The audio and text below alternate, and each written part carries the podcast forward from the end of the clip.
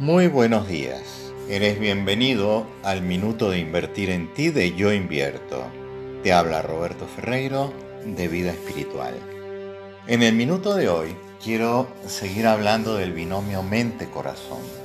Cuando permaneces en la mente, aparecen en tu vida todas las emociones negativas. Miedo, rabia, culpa, ansiedad, angustia.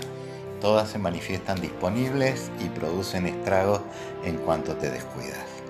Cuando logras conectar con el corazón, aparecen las emociones positivas de la vida. El amor, la alegría, la paz, el disfrute, la responsabilidad, el perdón, la confianza. Como crees que es difícil parar la mente porque siempre viviste en ella, te aseguro que en cuanto aprendas a centrarla en servir al corazón, podrás pasar a ser un creador consciente con intención.